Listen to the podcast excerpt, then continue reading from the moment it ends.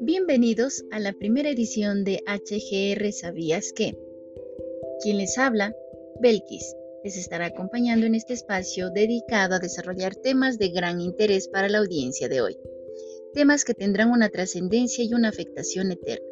Eso si sus oídos y corazón están preparados, listos y dispuestos. Tengamos en cuenta el tema de hoy. ¿Qué de las multitudes vestidas de ropas blancas? Pueden dejarnos sus comentarios y sugerencias al final. Vamos a comenzar. Lo que hablaremos hoy está centrado y basado en Apocalipsis 7 del 9 al 17. Así que, si usted quiere entrar en materia, le animo por un momento a parar este audio y a dirigirse a su Biblia para poder realizar la lectura de estos pasajes primero. ¿Listo?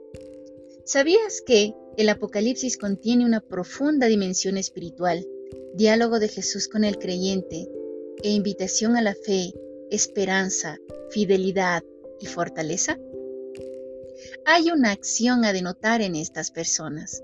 Curiosamente, emblanquecieron sus ropas con sangre, pero no cualquier sangre, lo hicieron con la sangre del cordero. Dios es el primer interesado en que ninguno se pierda podrá ver ese sello de amor en estos pasajes. Un mensaje que para muchos es desalentador. El mensaje del fin. El mensaje donde cuando todo termina ya no hay nada más. Algo lejano a la realidad del escrito de esperanza que Dios quiere transmitir a través del Apocalipsis. Aquí Dios recibe el triunfo por su poder y sabiduría admirables. Las vestiduras blancas mencionadas son de aquellos que han triunfado y han pasado la gran tribulación, días duros de sangrienta persecución a la iglesia.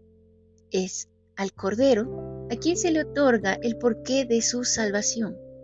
Esta muchedumbre, desde luego, no son todos los salvados. Usted lo puede comprobar si lee versículos anteriores de Apocalipsis. La constancia de estos fieles que nosotros vemos en la Biblia los lleva a disfrutar del poder ser pastoreados por Jesús. Esta muchedumbre se encuentra ahora frente al trono y frente a Jesús. La esperanza, sin lugar a duda, de estos ciudadanos está ante sus ojos. Si usted detiene su lectura en el versículo 9 del capítulo 7 de Apocalipsis, las ramas de palma en las manos recuerdan a veces la fiesta de los tabernáculos, que, a su vez, rememora la liberación de la esclavitud de Egipto y la presencia de Dios con su pueblo en el desierto hasta su entrada a la tierra prometida.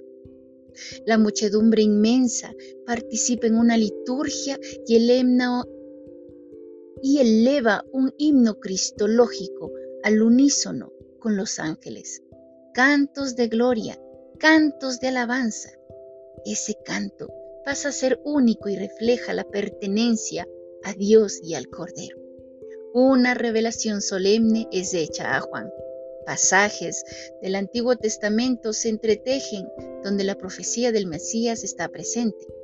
Juan describe cómo el juicio del Señor llega inminentemente. ¿Sabías que el destino de los elegidos no es incierto?